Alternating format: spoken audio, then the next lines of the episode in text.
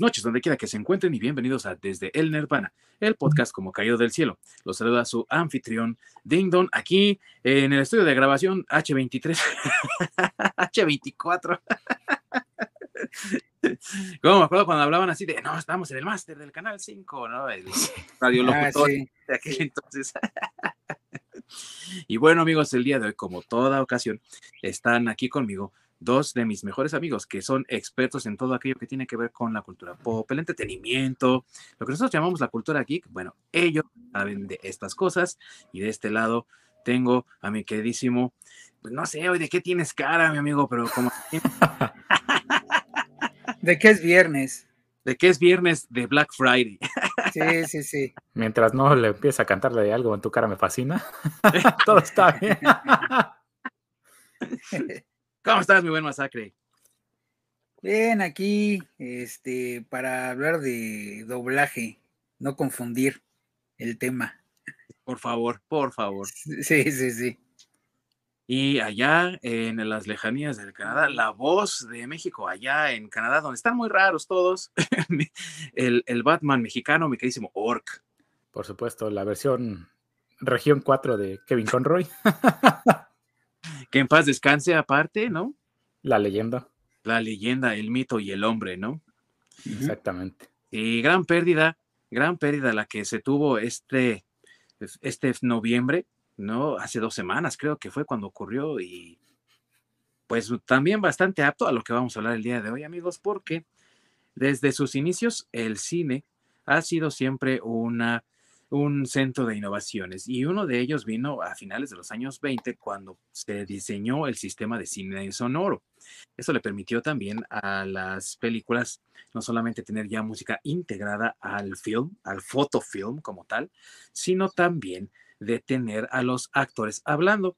Y obviamente con Hollywood siendo la meca del cine mundo en ese entonces, pues era de entenderse que también quisieran distribuir sus producciones hacia todo el mundo. Así que no se hizo esperar, eh, tarde o temprano, la llegada de versiones en diferentes idiomas para diferentes regiones del mundo. Y por supuesto, el eh, cine en español, pues no podía estar de lado. Y siendo México un país tan diverso y tan lleno de ingenio, pues también a lo largo del tiempo se fue desarrollando y mejorando la técnica de doblaje en nuestro país, lo que no quiere decir que no haya excelente doblaje en otras partes del mundo, pero esto le ha permitido ser reconocido como uno de los mejores y más importantes en el mundo.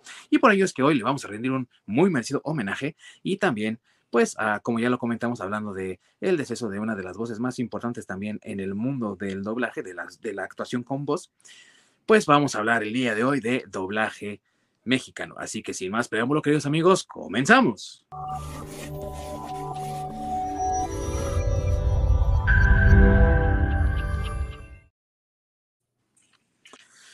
Muchas gracias a mi queridísimo amigo Ork que está detrás de los controles también para que las cosas vayan fluyendo bien amigos y que tengamos la oportunidad de ofrecerles un programa íntegro. Y ya que estoy hablando de mi querido amigo, dime Ork, eh, para todos aquellos que no nos pueden ver en vivo en nuestra transmisión, ¿dónde más nos pueden encontrar ya después? Pueden checar la repetición en nuestro canal de YouTube desde el Nirvana Podcast o si pueden, si pueden o, o prefieren simplemente no vernos, pueden encontrarnos en cualquier plataforma de podcast de su preferencia, ya sea Google, Apple, Spotify, Anchor, etcétera. Así es, amigos, y estamos cada día en búsqueda de más plataformas donde ustedes nos puedan encontrar con toda facilidad aquella que sea la de su predilección. Así que también déjenos saber a través de las redes sociales, Facebook y Twitter desde el Nirvana Podcast, aquellas plataformas que ustedes nos recomiendan en las que deberíamos de tener también nuestro podcast disponible para todos ustedes. Y también nos pueden dejar sus sugerencias, comentarios, todo aquello que ustedes quieran que nosotros platiquemos aquí en este programa que hacemos para ustedes, pues con mucho cariño. Y para comenzar, amigos, un poco de contexto acerca de cómo empezó realmente esta industria, porque ya es hoy en día una industria bastante redituable, del doblaje y en especial del doblaje mexicano. Y resulta que en aquellos entonces, de los años 20, 30 aproximadamente, Hollywood también tenía su mano muy metida en el cine mexicano y muchas de las producciones de aquel entonces también tenían dolarillos por ahí detrás de la producción. Esto también llevó a que con el tiempo ciertas eh, compañías los estudios más importantes de aquel entonces voltearan a ver a México para poder extraer de ahí personal que les ayudara a poner las voces para un mercado mucho más amplio. Y una de las primeras películas que tuvo este tratamiento de doblaje fue la de Blanca Nieves y los Siete Enanos, que en aquel entonces, hoy en día ya amigos, si ustedes quieren conseguir esa versión, ya no es tan, ya no es posible encontrarla porque pues el original se ha perdido, pero debido también a la diversidad eh, de la migración que existía en México, sobre todo de aquellos que huían de zonas como España por la guerra civil apenas terminada hacía unos años, gente que venía de Argentina y de otras partes del mundo, gente que incluso también venía de Cuba, pues le dio al doblaje de Blanca Nieves y los Siete Enanos una variedad en el tipo de español que se hablaba en la película y les permitió también a los estudios de Disney observar qué tipos de doblajes, de acentos, gustarían en sus películas. Y así fue como, por ejemplo, tenemos el doblaje de Pinocho, realizado, si no recuerdo mal, en Chile con actores chilenos y argentinos también. Y hemos tenido en variedad de producciones de Disney diferentes versiones, diferentes actores de muchas partes de Latinoamérica que han conformado esto que se llama de forma muy vaga y también muy informal, me atrevería a decir, el doblaje latino, ¿no? O lo que se conoce en YouTube, si ustedes lo buscan así, español latino que hace la diferencia entre el español, que sería, para la redundancia, ¿no? El, típico de España o castellano, como lo conocemos acá en Latinoamérica, y que hace diferencia entre esos dos idiomas. Y tenemos así entonces también que otras grandes personalidades, que también Disney tuvo esa idea de utilizar estrellas del cine mexicano y del cine latinoamericano, pues tuvimos la presencia, por ejemplo, de personalidades como la de Germán Valdés Tintán, que hace las voces de Tomás O'Malley y la voz de Balú el oso en El libro de la selva, que aparte fue su último trabajo realmente ya como tal del actor, pues moriría poco tiempo después. Así que esto le dio pauta a otros estudios también, Disney siendo innovador en aquel entonces, algo que ya nos tiene muy acostumbrados, y otros estudios también volvieron a ver lo que estaba haciendo Disney y dijeron, ah, creo que aquí hay una gran oportunidad. Y es así como en 1942 fue la Metro Goldwyn Mayer, la misma que se encarga de las películas de James Bond, que nos trajo muchas de esas caricaturas de Tommy Jerry y de Tex Avery que todo el mundo ama y que también le debemos de dar un espacio en este programa. Y decidieron crear el estudio de doblaje exclusivo para Latinoamérica en la ciudad de Nueva York trayendo a muchos actores, sobre todo de teatro y del cine mexicano, que aparte también, pues como lo hemos comentado antes, ya lo ha comentado mi querido Masacre, eran personalidades consagradas que no se dedicaban solamente a un campo de la actuación y que estaban bastante bien entrenados en canto, baile, actuación, y muchos de ellos participaban en el radio, participaban en el cine, participaban en el teatro, así que sus voces se prestaban bastante bien para el trabajo de doblaje. Y es así como hace sus pininos el doblaje mexicano, que poco tiempo después tendría sus propios estudios aquí mismo en la Ciudad de México y reconocidos los estudios Churubusco no solamente por filmaciones, sino también por sus doblajes. Y estoy seguro que mi buen masacre no me va a dejar mentir, porque todavía hasta entrados los años 80, el sinónimo de doblaje de calidad era los estudios Churubusco, ¿que no, mi amigo? Sí, sí, correcto. Este, bueno, no, eh, sí los estudios Churubusco, pero también, pues por todo lo que ya mencionaste, ¿no? Toda la historia de, calidad del doblaje mexicano. Este, que bueno, como bien dices, empezó con, con, Disney, bueno, con, con, pues sí, prácticamente con Disney, con, con este, con Blancanieves, porque por ahí encontré todavía por ahí un video de un fragmento muy pequeñito de, de Blancanieves con el doblaje original, cuando, específicamente cuando la va a matar el, leñador, es un pedacitito. Y el, obviamente el audio está horrible porque pues ya, ya, ya está muy, muy, muy lastimado, por decirlo así. La, versión que, que, vemos ahora ya es una versión con el doblaje remasterizado. Sí. Pero, pero sí, digamos que todavía en los 60, 70 todavía llegaban cosas eh, con doblajes este, sudamericanos, sobre todo anime. Creo que en esas épocas aquí en México todavía el anime no estaba tan fuerte y había muchas cosas que llegaban de, todavía con doblajes este, sudamericanos, específicamente chilenos y argentinos, pero que distinguías mucho el, acento, ¿no? Y que, parte de eso fue por lo que también el, doblaje mexicano agarró fuerza, ¿no?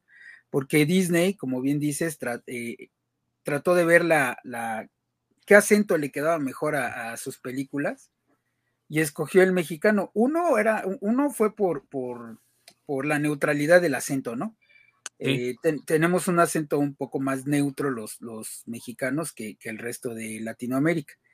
Pero no nada más eso, sino también las palabras que utilizamos eh, son sinónimos más aceptados en el resto de Latinoamérica, porque digo, obviamente, como todos sabemos, pues el español tiene muchos eh, regionismos, o no sé cómo decirlo, muchas adaptaciones a, sí, a la región de, de donde estás, este, que puede ser un estado y un país, y etcétera, ¿no? Pero este, las palabras que utilizan en el doblaje mexicano son unas palabras como con sinónimos más sencillos que pueden comprender en cualquier otra parte de, Latinoamérica. Entonces también fue por eso que Disney se, se convenció en, hacer sus primeros pininos por acá. Este, bueno, aparte que tenían ahí cerquita a, un señor que se llamó Edmundo Santos, que fue el, del primer, eh, estuvo, bueno, el fundador del primer estudio, se puede decir mexicano, eh, de doblaje, pero auspiciado por el mismo Disney, porque incluso Disney lo llevó a, ¿cómo se llama? A Disney para hacer algunas adaptaciones musicales, incluso en la película de Pinocho y demás, aunque el doblaje es este, creo que es argentino el doblaje de las películas de Pinocho y de, eh, creo que no, hay otra, pero no cuál es, pero sobre todo Pinocho. Dumbo es Argentina. Ah, bien. Sí, sí, creo que Pinocho también, pero las canciones eh, por ejemplo, la de la del Hada Azul, son este, hechas y adaptadas por, por Edmundo Santos, porque como bien dices, eh, eh, él, él, era parte de esa camada de gente que no solo se dedicaba al doblaje, sino que era locutor, era músico, este, y digamos que dentro de todo lo que hizo en su vida, pues abarcó el, el, el doblaje. Entonces le dieron chance y digamos que por ahí poco a poco fue como se fue metiendo este pues la, la, el doblaje mexicano por, por, por aquí, por allá, este, y ya después fue cuando lo que mencionas de la Metro Goldwyn Mayer, ¿no? Que ya propiamente ya fue cuando ya había un estudio en México eh, que desarrolló a N cantidad de, de, de, actores de doblaje, y empezando primero, como bien dices, por varios actores de la época de oro del cine mexicano, y que, y que en mi opinión creo que el mejor para mi gusto, sigue siendo este Tintán, porque aparte de esos dos personajes, hizo otro, otra, otros trabajitos de, doblaje por ahí, pero ahora si los escuchas, luego, luego distingues la voz de, Tintán en, esa, en esa época. Entonces, yo creo que desde ahí viene el, pues no sé, como el, es, esto de, el doblaje que hacen eh, los mexicanos. Ha habido leyendas ahí eh, eh, haciendo doblaje este, digamos, bueno, a lo mejor a las generaciones más nuevas no se acuerdan, pero nuestras generaciones sí, del Tata, que hizo Jorge, Jorge Arbizu, el Tata, así es, que hizo este N cantidad de doblajes y que Benito aparte Bodoque.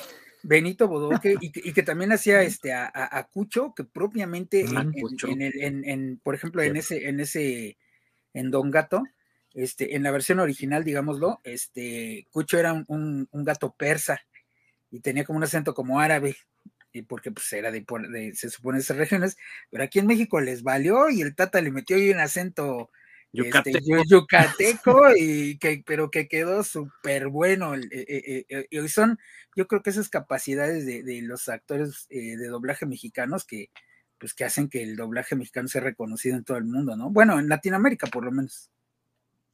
No, y, también en Estados Unidos le han dado su reconocimiento por la, por ejemplo, eh, ahorita que ya mencionaste al buen Tata, que también en paz descanse, amigos, la voz de la infancia de muchos de nosotros.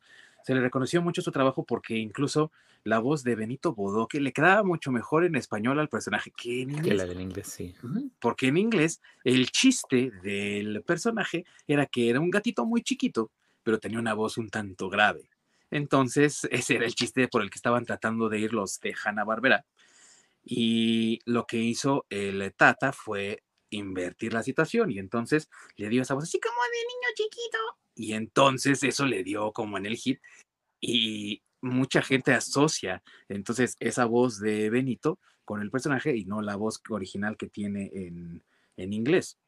Y así también lo hizo, por ejemplo, con Pedro Picapiedra, porque también era la voz de Pedro Picapiedra, era como la, el actor no oficial de Hanna Barbera. Sí, sí. Sí, pues bueno, es que hizo muchas cosas, o sea, la voz de también, o sea, para televisión, el Superagente 86 era él también. Y Maxwell Smart.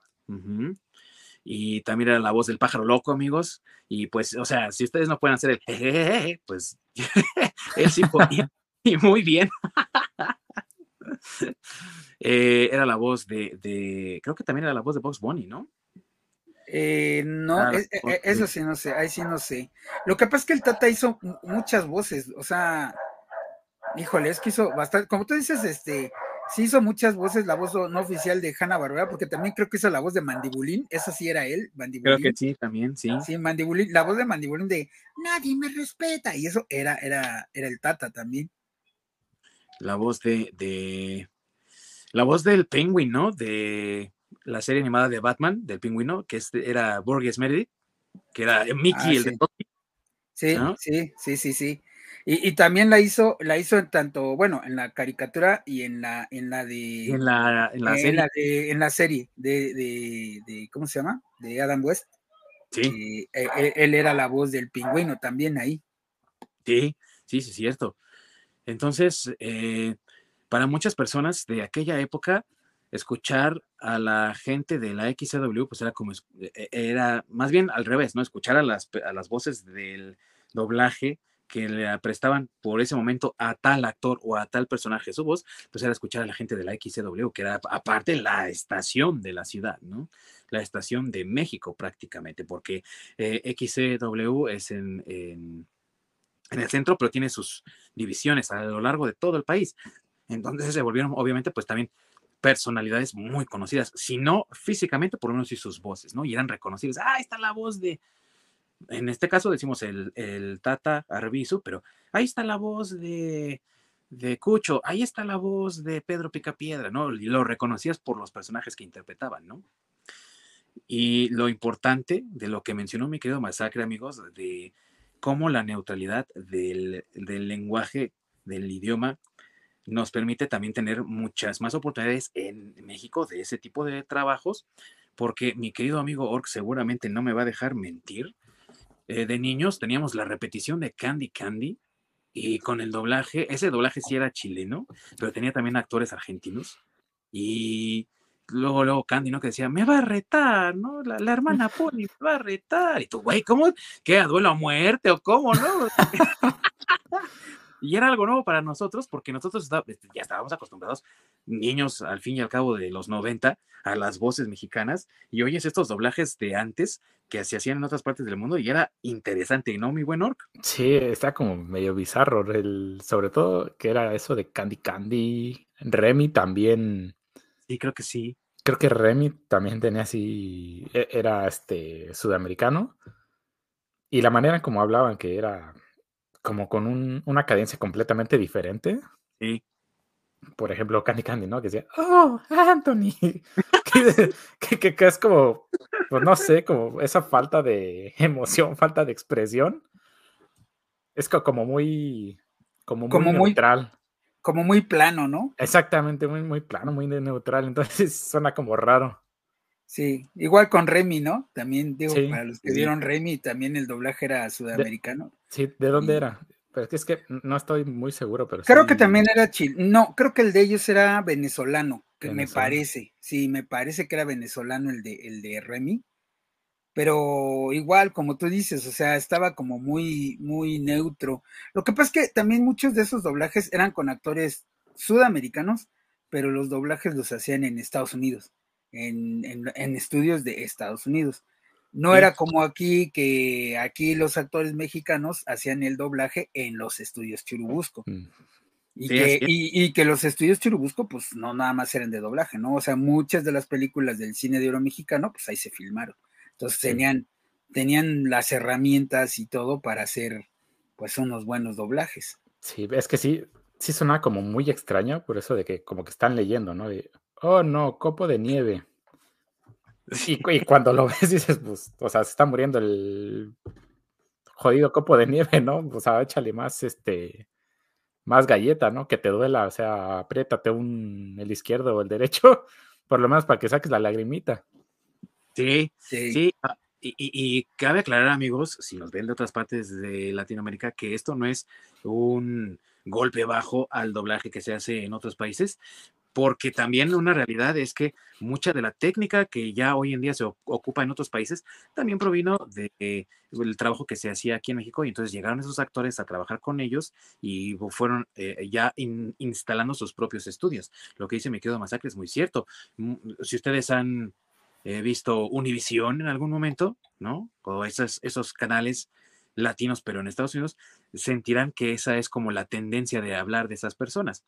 Pero si ya no haces el doblaje en Estados Unidos y ya pasas a hacer el doblaje de manera local y contratas talento que te ayude a perfeccionarlo, entonces tienes trabajos también de mucha calidad. Porque también una cosa que no podemos dejar de lado como niños de los 90, sobre todo el buen Ork y yo, es que uno de los mejores doblajes fue el de la serie animada de Batman y ese fue hecho en Venezuela. Y, y, no está mal hecho, o sea, es un doblaje impecable. ¿Quién no recuerda la voz de Harley Quinn, que aparte hacía a Babsy Bonnie y a la hermana Dot de los Animaniacs? Sí, sí, sí, sí, sí. Sí, creo que mm, después de México, el, los otros, o bueno, la competencia, por decirlo así, creo que sí era Venezuela en aquellos momentos. Bueno, es que creo que ya nos estamos adelantando mucho, pero este, porque eso ya, ya es más hacia los ochentas, noventas, pero en realidad cuando el, doblaje en México se empieza a consolidar, como tal, fue eh, en los sesentas propiamente. Sí, y, sobre todo en los setentas tuvo un repunte muy importante cuando se implementaron también otras técnicas de grabación sonora, porque antes lo que hizo, eh, lo que hicieron los, los primeros dobladores era un trabajo de sincronización muy, muy preciso y las técnicas fueron mejorando y hoy en día eh, tenemos estudios de grabación de doblaje increíbles, pero en los años 70, que todavía todo era muy análogo, se tenía que trabajar todavía con sincronización, pero aparte hacer las traducciones de guion y de los mejores trabajos que se hacían eran de otra voz también. Muchos han escuchado esta voz y ni siquiera saben el nombre detrás de esa voz. Si son fans de Disney, han escuchado esta voz, sí o sí que es don Francisco Colmeneros, que aparte era director de doblaje, porque él sabía, ahora sí que él agarró todas las tablas trabajando con los de antes del cine de, oro mexicano, y en los años 70, cuando él puso su estudio de grabación de doblaje, se convirtió en los más importantes por todo lo que él sabía y por la meticulosidad con la que hace el trabajo todavía hasta la fecha, porque eh, sigue vigente el señor y sigue todavía trabajando en su estudio. Y para los que no sean fans de Disney, la voz del abuelo de Heidi ese es Francisco Colmeneros. Así que ahí está su trabajo también, ¿no? Sí, y, que, y que aparte, este, bueno, sí eran traducciones, pero iban más allá de las traducciones, ¿no? Y, y, eh, eh, el señor Colmeneros fue de, ellos, de los primeros estudios que no solo se dedicaron a que, eh, y, creo que también esa fue la diferencia, a que no solo se dedicaron a traducir literal lo que decía el personaje o lo que decían en inglés, sino a hacer eh, la como la adaptación o la regionalización, si quieres verlo así, y que todavía sí. sigue hasta ahora ya más improvisado, pero digamos que, la tropicalización, más bien, por decirlo así, de, los programas, ¿no? Cuidaban que la, los movimientos de la boca de los, de los actores, si era una serie o de las caricaturas, coincidiera con lo que, con lo que estaban diciendo. Y si, y, y, aparte de eso, que tuviera sentido. O sea, no nada más hacían la traducción, sino que le daban el sentido de la región donde, pues de la región latinoamericana, ¿no? Para que en cualquier lado de Latinoamérica entendieran lo que, lo que estaban diciendo. Que eso fue otra de las partes. Incluso yo vi por ahí un reportaje, este, ahora que estuve viendo todas las cosas, no me lo van a creer, pero fue un reportaje de 60 minutos. Oh. un programa que me encontré en YouTube sobre doblaje y eh, una de ellas estaba diciendo que incluso, una de las actrices de doblaje, que incluso ellos pasaban una lista de palabras a los traductores que les decían, estas palabras no las puedes ocupar. Eh, y, estamos hablando de los ochentas, ¿no? O sea, ya les pasaba una lista de palabras donde decían, mira, no puedes, no, no solo porque fueran antisonantes o eso, sino porque no tenían sentido para, para, pues para propiamente para el, doblaje del programa o de la serie. O sea, la gente era muy difícil que entendiera tal vez esas frases o esas, esas palabras. Entonces, también eh, eh, adaptaban esa traducción a una manera coloquial, por decirlo así. Sí, es que obviamente el humor en Estados Unidos, a, diferencia del resto de Latinoamérica, es, completamente diferente. Hay situaciones y hay chistes que simplemente no funcionan cuando se traducen por el hecho de los, los simples significados como tal. Porque al igual que en, México, que utilizamos palabras en doble sentido, cuando se hace en inglés y tú las traduces, es como, pues, o sea, no entendí el chiste, ¿no? Porque no tiene sentido la traducción, sin el punto es la palabra misma. Sí. Entonces es muy importante ese, esa parte del, de la adaptación o de la tropicalización como tal. Y de hecho, uno de los mejores ejemplos que podemos ver son los Simpson. Ah, claro. Que cómo tropicalizaron al español de México como tal, los guiones, y queda súper bien. Frases tan populares como Hondo lo usa, ¿no? O sea, sí. Eso, eso es algo que ya se ha quedado en nuestra cultura. Sí, sí, sí, sí. o, la de que, que están las zarigüeyas, ¿no? Que dice que y a la grande le puse cuca. Sí, sí, sí. Sí, o, cuando, Sálvame Jebus. El Jebus. Sálvame Jebus.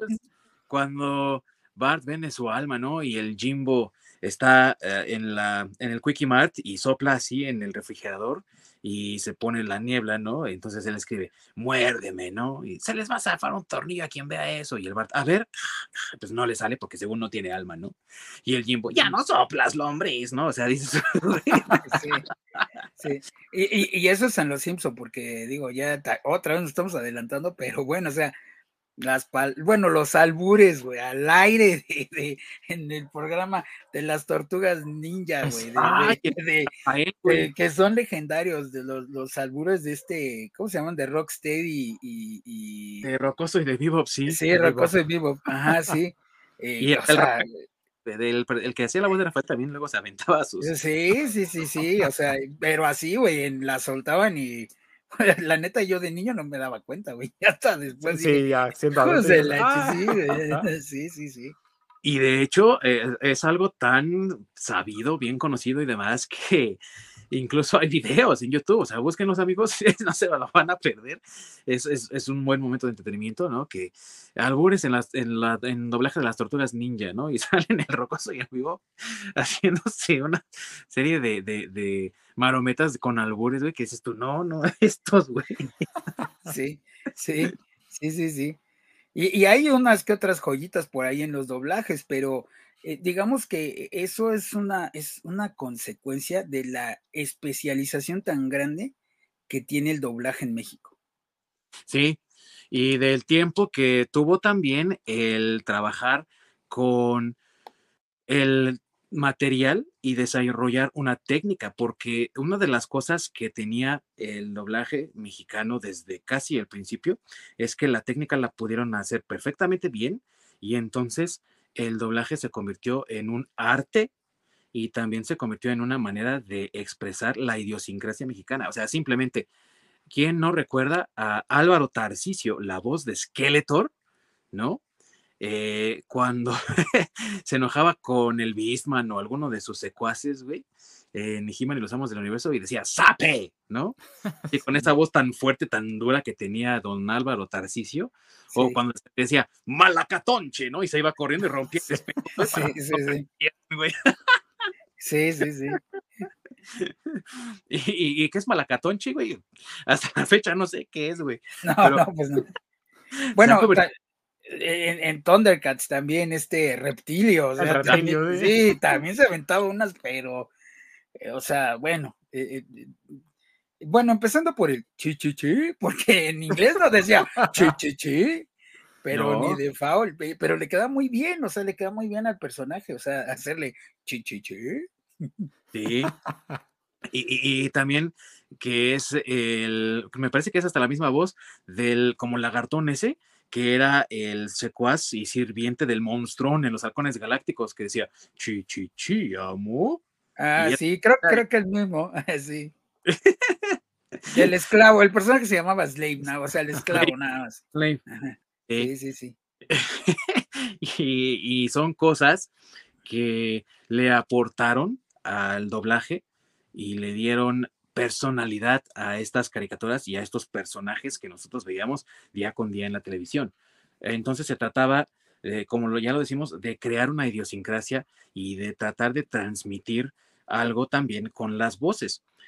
Y viene también del trabajo que se hacía en el estudio de Francisco Colmeneros en los años 70. O sea, desde esos años es cuando teníamos todos estos, eh, estas, estos agregados que también eran como una especie de respuesta a lo que hacía el Tata Arbizu en los años 60, simplemente con los picapiedra. O sea, la forma en la que hablaba Pedro Picapiedra, la forma en la que se expresaba, lo que decía también hay muchos ejemplos de tropicalización en los mismos Picapiedra, que es una serie de los años 60, y sabemos, los que tenemos cierta edad, que durante esos años incluso gobernación pues estaba muy detrás de todo lo que fuera arte o expresión.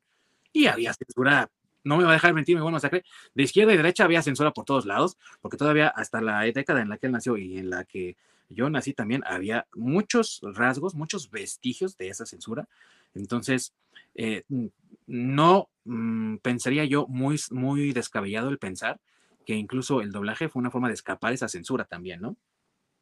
Sí, no lo dudo. Y, ya que mencionas, por ejemplo, los, picapiedra, este, y, la regionalización, tan solo el decirle a, Pablo Mármol que decía enano, sí. o sea, Pedro Picapiedra le decía a Pablo, eh, a Pablo Mármol le decía enano, eso no se lo decía en inglés, güey. No. Eso, eso, eso fue también parte del, del, doblaje, de la tropicalización del, del, doblaje, y, y, a lo mejor ahí lo metió el, el, Tata, pero este, bueno, el Tata Arbizu, ¿eh? no, no, el, no el Tata este de la selección que ese sí no sirve para nada. Este, no, el Tata Arbizu, que, que él sí era un genio en lo que hacía, y, no dudo que él haya sido el de la iniciativa de, de decir enano, ¿no? Porque digo, aquí en México es un poco como la palabra este negro, ¿no? Que aquí en realidad no es ofensiva, enano tampoco es, tal cual este, peyorativa o, agresiva.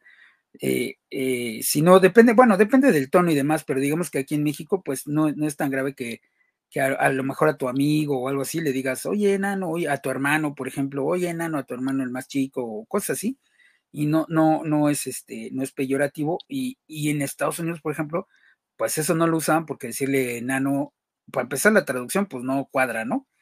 Y, ya una vez que le estén y, que le digan a alguien, por ejemplo, dwarf, allá sí es, sí es peyorativo llamarle a alguien, a alguien este, pues enano así, ¿no? O dwarf más bien, porque pues en realidad ellos son, es la palabra equivalente, digamos, a enano ni dwarf ni midget, ninguna de las dos es realmente con Así es. Niño. Así es.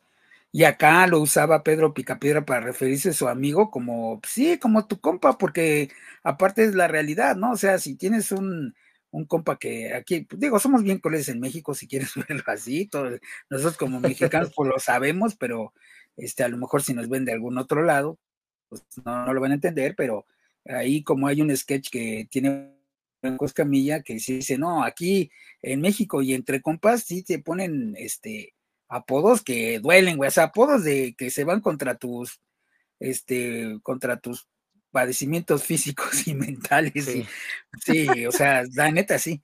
Y entonces sí, sí es, es normal que tengas, eh, que puedas tener un amigo que es el más chaparrito y le digas, oye, enano, ven, oye, enano esto, oye, pero no se lo dice de una forma despectiva, ¿no? No, son como de ese tipo de apodos como más de cariño, porque pues Así, así es, justamente así es el mexicano, ¿no? Como al clásico le dicen el mocos o el este, eh, no sé, el frijol o la sombra, cosas así, por, pues precisamente por apariencia, pero como lo mencionas justamente, no se hace de una manera de peyorativa.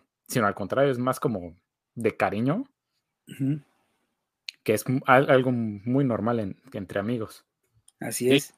Sí, y cuando existe ya cierta confianza, y eso es lo que está detrás del doblaje en ese sentido, porque ya tú cuando te llevas con esos apodos es porque ya hay un nivel de confianza muy alto con esa persona, de, de camaradería muy elevado.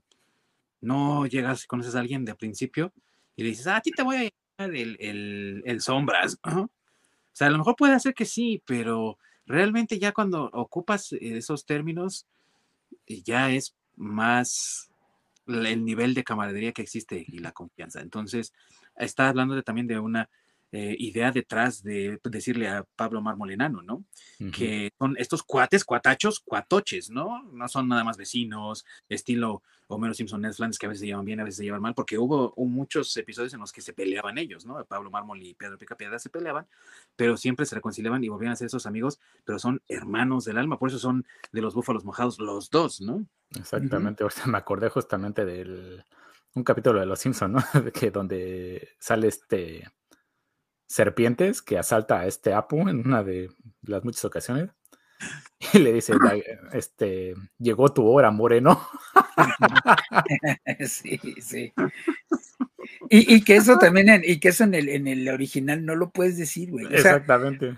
O sea, y, y, eso que representa que para Latinoamérica, que también, digo, por eso todos los latinoamericanos tal vez somos muy parecidos, este, excepto los argentinos, pero todo el resto de Latinoamérica, este, pues somos muy, muy parecidos en ese sentido. Y este, y pues eh, creo que por eso también entienden cuando este Serpiente le dice moreno a Apu, cuando, ajá, cuando eh, Pedro le dice enano a, Pablo. O las bromas, las bromas telefónicas de Bartamó, ¿no? Así es. Se encuentra Mari, se apellida Cotas. Sí, sí, sí. Sí, correcto. Y también la forma en la que manejaban, incluso ya desde entonces, el, mm, vamos a llamarlo el, insulto, eh, que ahora le llamarían transfóbico y demás, ¿no? Que por ejemplo en inglés pues ocupaban mucho las palabras como gay o queer para hacer ese tipo de eh, acotaciones, ¿no? Hacia la personalidad de alguien. Y en Los Simpson, por ejemplo, cuando el especial de Noche de Brujas hacen la parodia de Drácula de Bram Stoker, ¿no? Y le dice Lisa a Homero, papá, ¿no notas algo raro? Y dice, sí, su peinado es de invertido, su peinado ¿no? invertido. y dices esto, o sea, le entiendes, güey, pero no está insultando realmente a nadie, güey, ¿no? O sea, ese es el chiste. Sí. sí, correcto. Y que, y que se entiende muy bien en el resto de Latinoamérica, ¿no? Y, también. y que, y que eso ha hecho que, eh, pues creo que por ahí leí o vi en algún lugar que el 80% del, del doblaje se hace en México.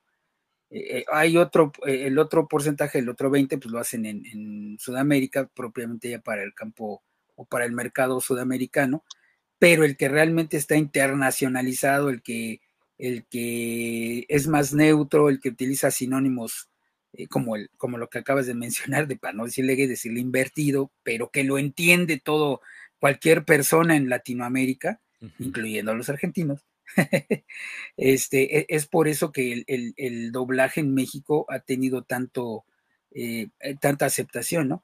Y aparte que pues todos los, bueno, ahora los, los, o bueno, evolucionó, digamos, tanto de, de los 40, bueno, de los 30 que empieza a los 40, los 50, los 60 que es el apogeo, este, eh, que aquí en México es considerado una parte más de, o bueno, más bien los, los, los dobladores son actores de doblaje Así están considerados en, México, tienen un sindicato y pertenecen a la ANDA, o sea, están dentro de, la ANDA, o sea, de la, de la Asociación Nacional de Actores. En México, ellos, ellos pertenecen a esa, a esa, a esa sociedad, o sea, los, los mismos actores los ven a ellos como colegas, no los ven como, no los relegan ni nada de eso. Y al contrario, muchos de ellos creo que hasta admiran el trabajo que hacen de, de voces, porque también hay que reconocer que los, los actores de doblaje no hacen un personaje, hacen muchos.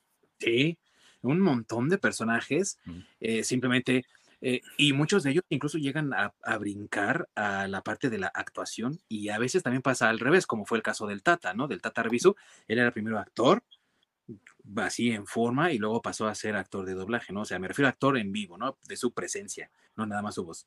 Y hay otros actores que hicieron lo inverso, ¿no? Eran actores de doblaje y conforme pasó el tiempo se fueron haciendo también actores de presencia.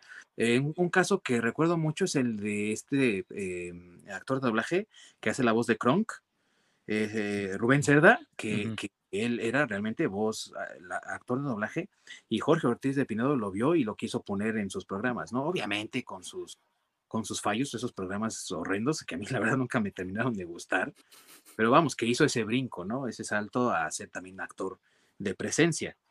Y otros tantos que se han dedicado a la parte del doblaje, pero no prestando su voz y que también son parte de la banda, sino que están ahí en la interpretación, en la sincronización, adaptación y muchos ingenieros y técnicos en el sonido y personas que han hecho todas estas interpretaciones que ya mencionó mi querido Masacre, amigos. Volviendo al ejemplo de los Simpson, no se podía decir donas, que es lo que come Homero Simpson, ¿no? El bizcocho ese, porque eso tenía un significado incluso obsceno en Argentina, entonces optaron por rosquillas y se entiende igual, ¿no? Es el mismo término y hoy todo el mundo va al Chedraui y ve la, dona rosa y dice rosquilla. Así es, sí, y, que aparte, bueno, hay, eh, bueno, en México ya hay actores que, que se han vuelto como que la voz oficial de, de, quienes interpretan, ¿no? O sea, eh, eh, a lo que me refiero es que, por ejemplo, está ahí este, eh, ¿cómo se llama el de la voz de, de, Goku?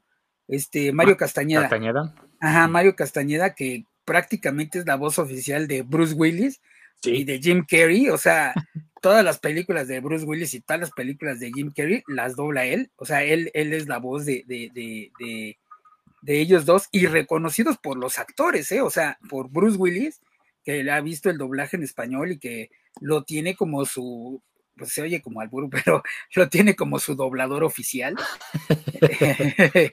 o, por ejemplo, este, Laura Torres, que, Laura Torres eh, también hizo hace muchos personajes, hizo a Goku de niño, este, hace a, Goten, a, a, ¿mande? A Bart hizo un tiempo también. Sí, a Bart, a Daria, este, a, Rafa Gorgori, también hizo a Rafa Gorgori. Bueno, ella es la voz oficial de, de Mila Jovovich y de Angelina Jolie y de, y de Julia Roberts. O sea, todas las, las, películas de ellas en, en, México eh, o que son dobladas en México, ella hace la voz, o sea, ella es la voz de doblaje oficial de ellas. Y, o sea, eh, oficial me refiero que las actrices eh, o los actores la reconocen como la voz oficial. Igual que Rubén Moya es la voz oficial de Morgan Freeman y cada vez que oye Morgan Freeman en español es He-Man ¿no? Sí, sí, correcto. Así es. Y ahí tenemos también otro ejemplo de cómo la voz que se le da en el doblaje incluso eh, alienta al personaje, como que lo proyecta más, porque la voz de He-Man en español, que aparte es John Irwin, que es un buen actor de doblaje y todo, pero que tiene una voz masculina, obviamente, pero muy pasiva, muy tranquila, no es así esa voz fuerte, ¿no? Es vociferante. Eh, cuando tú escuchas a, Rubén Moya decir por el poder de Grayskull, ¿no? Dices, ah, cabrón, este güey sí tiene voz de hombre, ¿no? O sea, sí. Y los invito a todos que vean ahí en YouTube, busquen un video que se llama el Voz de He-Man en diferentes países. Es un video, creo que de 20 minutos, algo así. Es un video grandecillo que te pone la voz en inglés, te pone la voz en ruso, incluso la voz en italiano. Y de todas, y en los comentarios lo dicen igual, la voz en español latino se oye masculina. Ese güey sí se oye como He-Man, ¿no? Y, y, sí, igual también se oye como Morgan Freeman. Y pues sí, güey, hasta como Dios, ¿no? Cuando Morgan Freeman fue Dios, güey. Sí, sí. Bruce Almighty, ¿no? Sí. y, en la historia, toda la serie de, Buscando a Dios de Morgan Freeman en, ah, National Geographic, este, sí, si la oyes este, con el, si, no si con los subtítulos, sino con el doblaje, es, este, el señor Moya también. Sí, y su voz se ha vuelto tan icónica que incluso ahora ya que regresó Masters of the Universe a las tiendas, ¿no? Los comerciales y todo lo que aparece ahí en el Facebook, le pidieron a Rubén Moya que hiciera las voces, ¿no? Otra vez. Sí. Sí, o sea, los actores de... ¿Eh? No, no, no, continúa. No, nada, nada más iba a decir que los actores mexicanos, pues a ese nivel de, de profesionalismo han llegado a tener en el doblaje, que, digo, yo no sé cuántos países del mundo tengan eso, ¿no? O sea, que tú como actor internacional de Hollywood digas, ah, yo quiero que este señor que hizo mi, voz en, este doblaje en español, él haga todas, todas mis películas, yo quiero que él, las, las, las doble. Yo no sé en cuántos países exista eso, pero en México así es. Sí, y dudo que sean muchos, amigo, porque también he oído algunos doblajes de, no, creo que el más feo que he oído fue uno de Polonia, donde has de cuenta que pone la caricatura y la caricatura está en el sonido que viene con el máster original de la caricatura. Entonces, le bajan el volumen y luego superponen una voz, güey, pero como haz de cuenta, como en los documentales, güey, o como en Precio de la Historia, que tú oyes ahí a la distancia la voz original del Chomley y oyes al que está haciendo según su voz en español y no lo creo, Rick, ¿no? Así de ese tipo de voces que oyes en los documentales y al fondo oyes la voz original en inglés. Así, güey, hacen los doblajes en Polonia. Entonces, eh, pues imagínate, por ejemplo, a Leon güey, en Polonia, que detrás soy el Thundercats, Thundercats, ¿no? En, en, en, inglés. Y el actor polaco, Thundercats, Thundercats, Thundercats. Oh, ay, güey, no, qué feo No, no me inspira muchas ganas de verlo en, en polaco. Polaco. Sí, no, a mí tampoco. Y, e, e incluso sabiendo inglés uno, ¿cuántas veces no regresa uno a escucharlo en las voces originales? A mí me pasa mucho, por ejemplo, con Alf, porque la voz de Alf en inglés, pues es la voz de un güey cualquiera, güey. Sí. Y en español, ¡Hola, Willy! O sea, esa voz así como rasposa, es Alf, güey. ¿No? Y en, inglés es, Hi, Willy, how are you? O sea, soy como la rara René con, con, pelos. Entonces la voz pues le queda mucho mejor en español, ¿no? Entonces, sí, pues a lo mejor sí, eh, eh, yo siempre lo he dicho, ¿no? Qué padre practicar en inglés y todo, pero pues hay cosas que sí no puedes ver más que en tu idioma original porque, en tu, en tu idioma el que tú lo recuerdas porque pues es lo que, lo que le queda mejor, ¿no? Sí, y, que esa voz la hace este, el actor eh, Carlos Segura, eh, que también, eh, bueno, la voz de Alf, pero que también yo creo que lo reconoces más porque también es la voz de Piccolo en, Dragon Ball. Y, otra vez de lo que hablamos, ¿no? La voz de Will Smith, en todas las películas que hace Will Smith, es él también.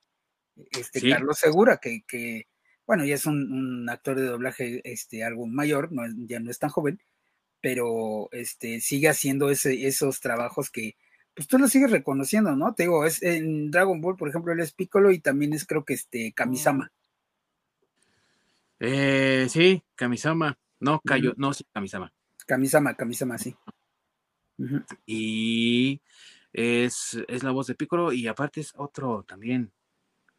Es que también, como tú bien lo dices, hacen un montón de voces y no se pueden quedar nada más como, o sea, eh, eh, lo, lo, hemos comentado, lo escuchas, ay, es la voz de tal, güey, ya escuchaste es la voz de tal, porque pues es que sí, o sea, son, son eh, reconocidos por su trabajo así, de esa, No, y yo menciono algunos de los, de los personajes que hacen, porque hacen N cantidad, digo, creo que, por ejemplo, e, en el, en el caso de, de, Carlos Segura, que, que ese que estamos mencionando ahorita, o de este, eh, Mario Castañeda o de Humberto Vélez, eh, Laura Torres, que también ya, ya la mencionamos, o sea, eh, bueno, prácticamente todos los que hacen la voz de los Simpsons, ¿no? Como Patricia Acevedo también, que es la voz de Lisa.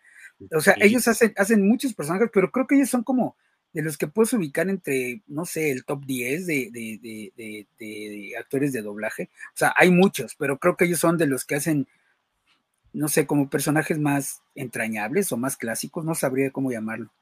Y que tienen toda la vida de experiencia y un trabajo, una trayectoria increíble, porque ahorita que mencionas a Patricia Acevedo, la voz original de Lisa, porque no es la nueva voz, ¿no? La voz original de Lisa es la voz de Ali o la voz no oficial de Elizabeth Shue cuando era joven, ¿no? Que hace la voz mm. el Karate Kid. Creo que hizo también la voz de, Elizabeth Shue en Aventuras en, oh. Eh, como Niñera en apuros, ¿cómo se llamaba esa película? Donde ella está cuidando a los niños y, y llegan unos aliens, creo era, ¿no? ¿Cómo era? Bueno. Bueno, esa, sí. estamos hablando de los años 80, ¿no? Y son personalidades que siguen vigentes, que siguen trabajando y que siguen eh, dando eh, todo en el doblaje, ¿no? Sí, pues la voz del Dr. Brown, de este. Ah, es Federico. Federico. Ah, se me fue el nombre. Federico algo. Federico Romano. Sí. El que hace la voz del Doc y es una voz este, sumamente icónica en español. Sí. Que esa película no me importa verla doblada en español o en idioma original. Sí. La verdad, me encanta. sea como sea que la vea, me encanta. Oye, y de lo que y de lo que mencionas que están vigentes todavía, pues Eduardo Garza, ¿no? Que, es este el Krillin del famoso Krillin de Dragon Ball, o el, el, Pinocho de Shrek. Este, eh, eh, él, él, este, bueno, es Fest también en That 70 Show, y él es TikToker ahorita aparte, o sea, tiene videos de TikTok donde la gente le manda videos haciendo doblajes y él así como que los comenta y cosas, o sea, como tú dices, son actores de doblaje, pero que todavía están vigentes. Sí. Eh, la voz de, ya que lo mencionas, la misma voz de, de, Shrek, el ah. señor de Obregón, ¿no? Alfonso Obregón, que también eh, le ha puesto mucho de su, de su personalidad al personaje o que le ha puesto muchos de esos regionalismos que hicieron del doblaje algo muy, muy bueno también, ¿no? Como en la segunda de Shrek, ¿no? Ah, bueno, cuando van a buscar a la hada de los deseos y están ahí un montón de pócimas y no encuentran nada y mejor suerte para la pócima. ¿no? sí. Oye, ah, sí. Oye, o este, bueno, ya falleció, pero eh, este Blas García, que era la voz de Saruman, que ah, también era la voz de Optimus, de Optimus Prime. No, no, perdón, él no, él no, él no, todavía está vivo, pero ya está viejito. Es que también él, él es de esos actores que salen en la tele haciendo pequeños papelitos así. Por ejemplo, yo me yo lo conocí, bueno, o sea, lo, y no es que lo haya conocido, más bien lo ubiqué físicamente, porque si ustedes vieron la película de Rojo Amanecer, este, pero la de la del 88 me parece, este, donde sale todavía Héctor Bonilla, este, él es uno de los policías que se mete al departamento a buscar a los estudiantes. Ahora sí que es más, el policía más agresivo que entra, este, es él, e, él, es este, el señor eh, eh, eh, Blas García, y que pues ahora no te lo imaginas tú, o sea, ya que lo ves, no ubicas que él sea Saruman, o bueno, la voz de Saruman en, español, o que sea la voz de Optimus Prime en español, y, es él. Sí, también vozarrón y, y, presencia con su voz, ¿no? Sí. Y hablando también de Rojo Amanecer, el, señor Héctor Bonilla, que en paz descanse, falleció el día de hoy, amigos. Eh, oh, no sabía. Sí, sí, pero que también hizo doblaje. Muy poco, no es así tampoco muy, muy reconocido, ¿no? Pero también hizo sus esfuerzos en el doblaje, ¿no? Hablando de esto de la variedad que tenían los actores y que muchos de ellos hoy en día ya no tienen, ¿no? Lo comento porque hoy, ¿qué pasa mucho? Que para poder atraer a más gente, pues empiezan con la contratación de celebridades, ¿no? Y lo vimos ahorita que lo mencionamos con Shrek. ¿Quién es la voz del burro? Eugenio Derbez. Yo no soy Eugenio Derbez, la verdad, así el, señor no me cae. Pero hay que reconocer que aporta algo al personaje con su voz, ¿no? Sí. Eh, Eddie Murphy es un agasajo, como la voz del burro en español, pero vamos, que la voz de Eugenio Derbez queda bien con el burro. Y entonces, ¿qué empezó ahí, amigos? Esta tendencia de, bueno, pues ahora consíguete a alguien eh, de en tendencia, alguien famoso que haga la voz de tal personaje en tal animación, ¿no? Y muchas de esas personalidades no tienen las tablas, no tienen la experiencia y a veces ni el interés para hacer ese tipo de trabajos.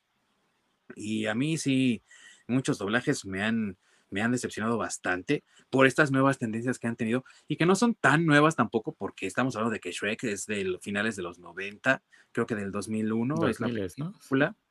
Entonces, eh, ya estamos hablando de que desde entonces está esto, ¿no? Eh, Hércules, que es la voz en español, eh, Ricky Martin, güey, que también... Ricky Martin, sí. Pinche Hércules fresón, güey. Es que, es que... Pero ¿sabes qué? No sonaba, no sonaba mal, ¿eh? No, hasta eso no. No, no, no, no. Hay, hay algunas voces que sí quedan. Por ejemplo, la de Burro con Eugenio Derbez. Se me hace muy buena voz. Y también se me hace muy buen doblaje. Mm, Pero- más o menos. N- No todos, no todos los actores este, cuadran, la verdad. Sí, no, No necesariamente por ser actor, es buen actor de voz. Sí, Ah, sí. Es, es que Eugenio Derbez ya había hecho algunas, algunos doblajes también antes. Poquitos, pero ya había hecho algunos. eh, y cuando dice el burro ya traía experiencia de doblaje. No tanta, pero ya, ya había hecho algo, pues, antes de ser tan famoso. Yo el problema que tengo con él haciendo el, el, este, el doblaje del burro es que en la 1, pues bueno, todavía más o menos. Ya en la 2 y en las demás, ya le quiso meter mucho de su gancho, ya le quiso incluir cosas que él hacía con sus personajes, de- del monje loco y todas esas Sí. cosas. Y ya ahí fue donde ya empecé a decir, no, o sea, güey, no, no quieras improvisar porque no, no, no, no te va, ¿no? Y luego ya ahorita las últimas tendencias, que es lo peor, están jalando influencers o gente que no tiene nada de experiencia, como el escorpión dorado, bueno, este Alex, ¿qué se llama? Eh, bueno, el escorpión dorado en, en su versión sin máscara. este, que, que no, no, no, es, no es malo en lo que hace, o sea, porque él es también, o sea, sin ser el escorpión dorado, Alex Montiel, sin ser el escorpión dorado, es un, es un tipo que hace entrevistas a, de cine, de televisión y todo, y, y son buenas entrevistas y todo, pero que se dedique a eso, güey, no, no que se dedique a hacer doblaje, porque pues no. O Luisito Comunica, güey, también por ahí lo metieron a hacer un doblaje, no me acuerdo ni de qué. Sonic. Ah, sí. Entonces, güey, o sea, ahí es donde ya, ya estamos, este, pues saliéndonos, ¿no? No digo que no lo puedan hacer, pero creo que sí necesitarían más tablas. Es, es como lo que acabas de mencionar de Héctor Bonilla, ¿no? Héctor Bonilla, pues sí ha hecho pocos doblajes, pero no lo dudo que el- quien lo haya introducido al, al mundo del doblaje haya sido Sofía Álvarez, su esposa. Sí. Que sí, que Estaba metida en. Así es. Sofía Álvarez estaba, bueno, ya ahorita ya son, los dos ya son grandes, digo, no sé cuántos años habrá tenido este eh, Héctor Bonilla, pero arriba de 75 o 70 sí tenía, ¿eh? o sea, ya, ya, la verdad ya era una persona grande. Sofía Álvarez, pues ha de andar por ahí, porque eran más o menos de, de, de, de la edad. Héctor Bonilla creo que te- tenía 80, ¿no? Hoy que- que 83. falleció, 83. Ah, ok, bu- bueno, sí, te digo, o sea, no, ya no era tan joven. Este, y Sofía Álvarez, pues ha de andar por ahí, porque te digo que eran más o menos contemporáneos. Pero si ustedes, bueno, a mí me tocó, yo era todavía niño o pre, prepuber, tal vez a ustedes les haya tocado. Sofía Álvarez era una, bueno, es una actriz que salía en el 11 contando cuentos para niños, que su programa en el 11 creo que se llamaba El Mundo de Sofía o algo así. Y que ella Cuenta con- ¿no? No, el, Ah, el mundo bueno, de es que, es que tuvo varios, como varios, este, varias versiones de lo mismo, Mm. pero yo la que recuerdo fue este, esa de, de El Mundo de Sofía. Creo que sí, después, como tú dices, tuvo ese de, de cuenta cuentos con Sofía, o no, no sé, pero el chiste es que ella sí tuvo muchos, este, ella aparte de hacer eso, que siempre anduvo como en lo de las, eh, en lo de la artisteada, este, ella aparte de eso era eh, eh, actriz de doblaje, también hizo muchos doblajes, hizo doblajes con el Tata, de hecho. Sí, sí, ella eh, era una chavita cuando hizo cosas con el Tata y le aprendió mucho y se empapó de ello y creo que también incluso, eh, no me creas, pero creo que también hizo dirección de doblaje, ¿eh? No solamente actuaba, sino también hacía dirección de doblaje. Y pues obviamente sabe un montón. Sí, no lo dudo porque sí es una, un- una señora muy, muy talentosa, ¿eh? O sea, digo, ahorita también ya de estar ya, ya de estar retirada de hace mucho tiempo, porque Vamos a ver cómo- cuántos años tiene. Pero sí, ya tiene un ratito de retirada, ¿eh? Yo creo que como unos 20 años tal vez, un poquito menos. pues es que sí, ya, ya es, es que sí ya es grande, o sea, te digo, si, eh, si Héctor Bonilla tenía 83, pues ella de andar por ahí también, ¿eh? Como por, bueno, Héctor Bonilla era más grande, pero ella de tener arriba de 60. Sí, tiene 64, nació en el 58. Sí, sí, por ahí, pues sí, ya, te digo, ya no es tan, tan, tan, tan joven. Es una Pero chavala sí. todavía. Pero sí es de esas, sí es de esas mujeres que, que son como muy intelectuales, ¿sabes? Muy. Ella sí es de esas que son muy tiradas a la artisteada. Ujú. Y de la forma artística de antes, ¿no? De las que hacían el teatro, cine, eh, en este caso vo- voces del doblaje, ¿no? Se metían a la producción. Eh, hizo, eh, repito, cine, hizo eh, cuentos, ¿no? Escribía incluso. Eh, de los cuentos de Cuéntame un cuento, Sofía, eran eh, narraciones de ella, ¿no? También, o sea, cuentos de todos, ¿no? Pero también le metía de ella. Sí. Eh, entonces, o sea, talento así desbordando por todos lados, ¿no? Y así también hay muchas personalidades que se han adentrado a ello por el interés que les ha causado, como dices tú, a lo mejor Héctor Bonilla lo metió su esposa, y el, también eh, el, caso de Ricky Martin, digo, a mí no me encantó la voz de Hércules, que así todo fresón, pero le cuadra de cierta forma, queda bien y te diviertes, es un buen rato, porque también cuando se lo ofrecieron a Ricky Martin, él sí trató de tomar cursos de doblaje y fueron cursos intensivos, de hecho. O sea, no fue cualquier cosilla. Y no ha vuelto, creo, a hacer una voz en su vida. Pero, vamos, ahí está la dedicación, ¿no? Sí, pero exactamente, ese es el pues el intentar y el echarle ganas, ¿no? Por, pues, para intentar que salga bien, a diferencia de lo que estamos viendo, la tendencia, de que agarran a cualquier pelmazo literalmente y lo meten a hacer doblaje. Y los están jalando eh, de la manera de como lo están jalando, que es para pues, como hacer promoción, ¿no? A fin de cuentas, el mundo hoy en día se está moviendo por redes sociales. Se agarran a cualquier pelmazo que tenga un chingo de seguidores y saben que la promoción para jalar gente es precisamente eso, ¿no? Está este pendejo que tiene dos millones de seguidores. Y entonces, quiero suponer que, que pues, quien lo contrata, justamente de, ahí se quiere agarrar, ¿no? A fin de cuentas van a ser dos millones de personas que van a ir a ver la joya película, van a ver la serie, etcétera, etcétera. Pues porque sale el pendejo este haciendo la voz. Por pendejo nos referimos a ustedes, dos cabrones, Darío y José Emilio eh, García Bernal, que nada más porque tienen aquí a, su hermano el Gael, ya creen que pueden hacer voces de, doblaje cabrones y están de la chingada los dos. sí. ¿Cuál de ellos fue el que hizo la voz de Sella, güey? Ahora para la animación basura de Netflix en computadora, creo que fue el más grande, ¿no? El Darío. Sí, creo que fue el Darío. Pero bueno, es que, bueno, ya estamos hablando que aparte de la animación de está horrible. O sea, todo, todo, con eso estuvo mal, güey. Ahí todo está horrible, pero aparte le ponen una voz de la chingada con esos pendejos, güey. Sí, sí. Y aquí hay otro problema también que no se separa de la cultura mexicana, que es el nepotismo. Ah, ¿cómo es hermano de tal? ¿Cómo conoce a tal? Vamos a darle un papel, vamos a darle, y a veces funciona, como el caso de Jimena Sariñana, yo no tengo nada en contra de ella, de hecho es muy talentosa Sariñana, pero pues siendo hija de un productor, entonces obviamente tuvo oportunidades porque su, papá la metía aquí, la metía allá, ahora tuve a esta madre, ¿cómo se llama? A Marte Duele, eh, se hizo popular, ahora vuélvete a, a, eh, a cantautora, a veces funciona, pero en este caso, güey, o sea, par de huevones que no saben nada y, se nota cada vez que abren el hocico para hacer un doblaje mal.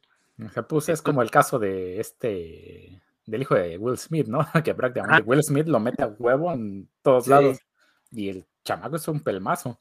Sí, y que no tiene carisma, güey, no tiene nada, güey. él heredó a su, a su mamá, güey, a la, a la, este, a la, Ajá, la Jada Pinkett es, un pinche hígado igual que él, güey. Y ni talento tiene, ni, como dice eh, Masacre, ni carisma.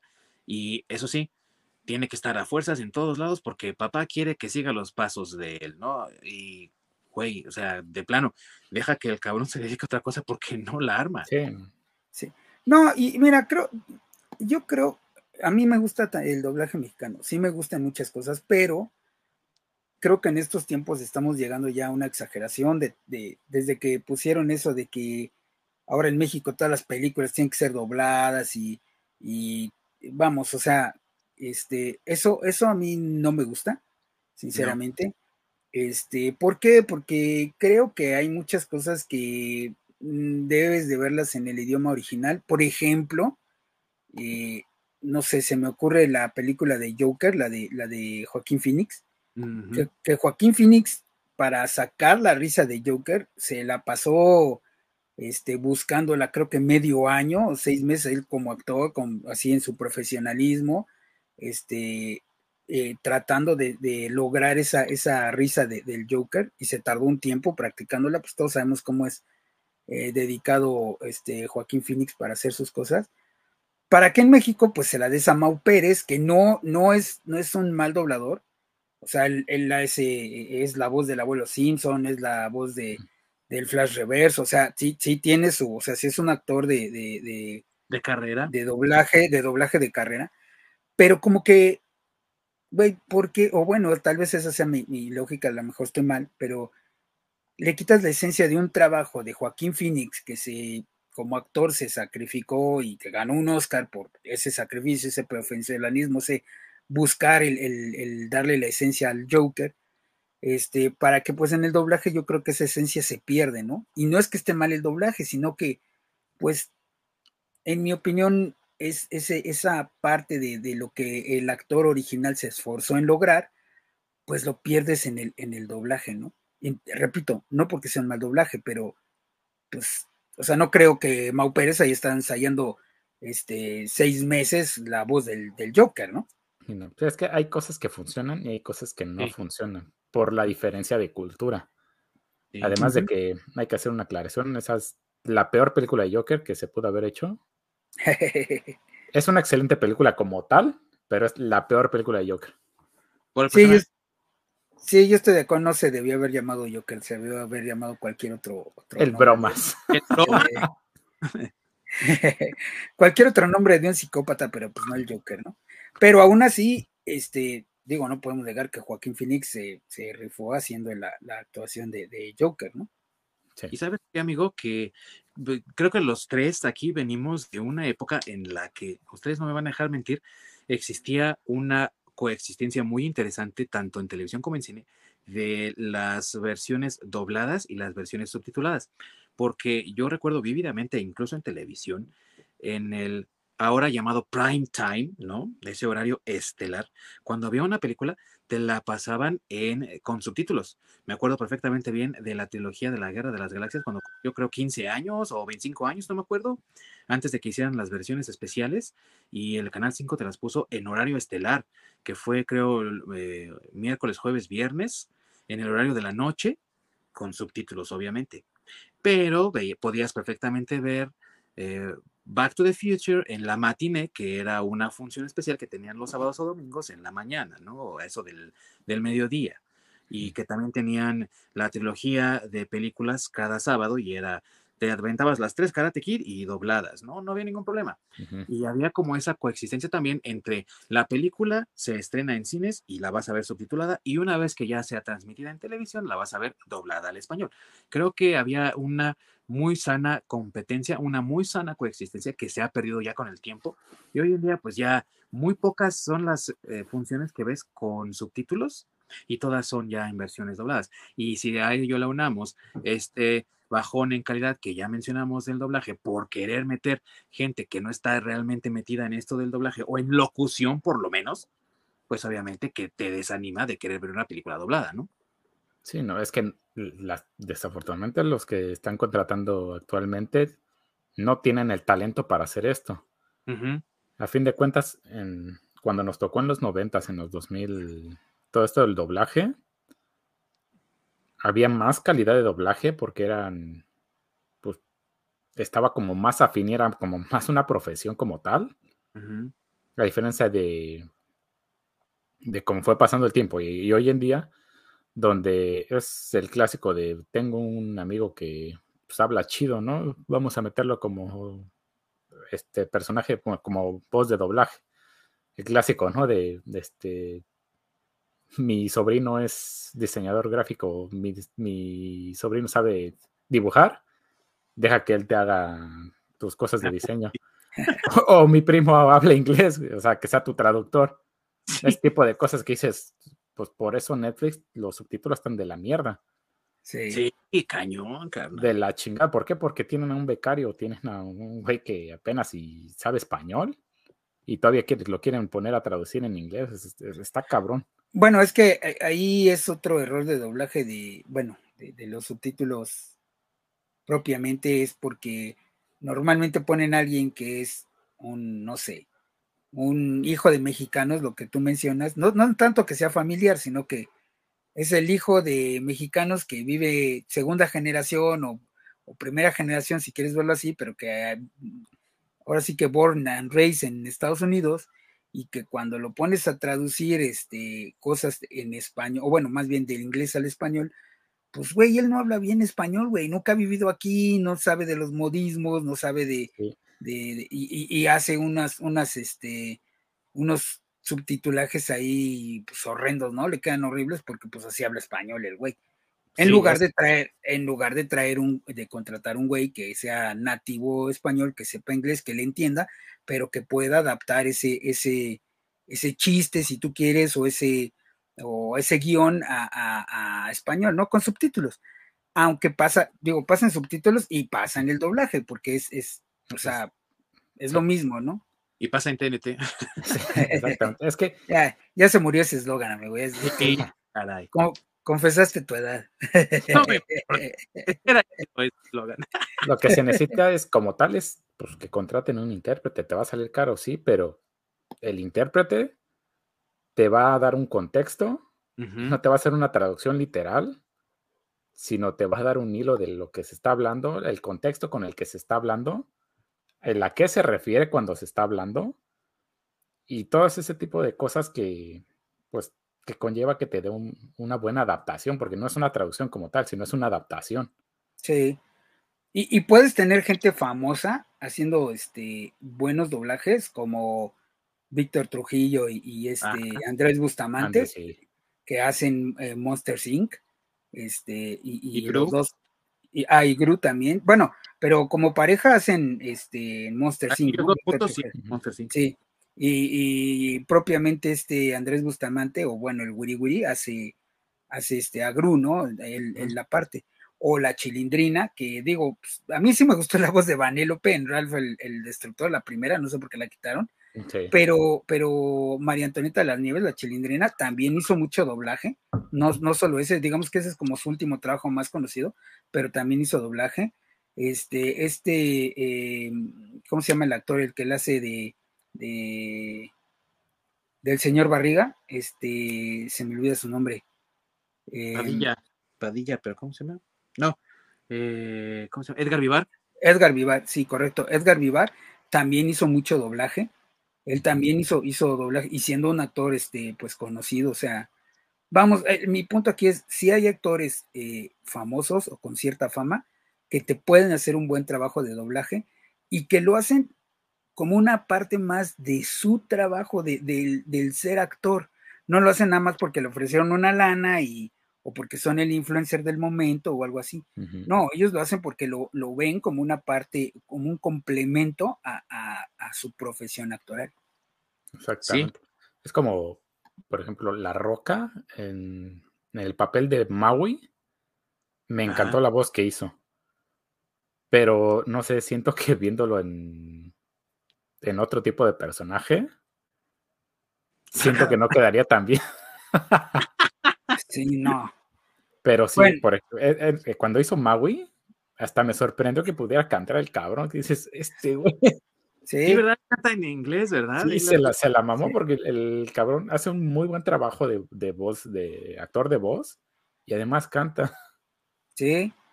Pero yo creo que eso también tiene que ver con lo que está hablando Masacre, amigo, de que el talento ya, si lo trae las personas, lo que buscan es expandirlo. Y gente como las que él mencionó, como Víctor Trujillo, como Andrés Bustamante, que son verdaderos actores, que, y ellos cómicos, por ejemplo, tienen ya eh, un talento muy eh, definido, muy bien establecido, y entonces ya nada más el doblaje es una extensión de eso. Como quien pasa de aprender a tocar una guitarra, a, ahora voy a tocar el piano, ¿no? Es una extensión de su talento. Como que ellos hacen algo similar, pero ya traen ese talento. Misma situación podemos mencionar de una cantidad inconmensurable de actores, actores, pero si la tendencia ahorita es tener celebridades, que no es lo mismo, ¿no? Exactamente. Haciendo las voces, ahí es donde está el problema, porque que tú seas una celebridad no te da ese talento que un actor sí tiene. Mm, yo no diría en ninguna extensión de la palabra que hoy por hoy Edgar Vivar es una celebridad, es un actor muy bueno, muy competente en lo que hace, muy buen cómico, pero que también ah, eh, tiene capacidades actuales para otras cosas. Y lo demuestra también con su voz, pero no es una celebridad.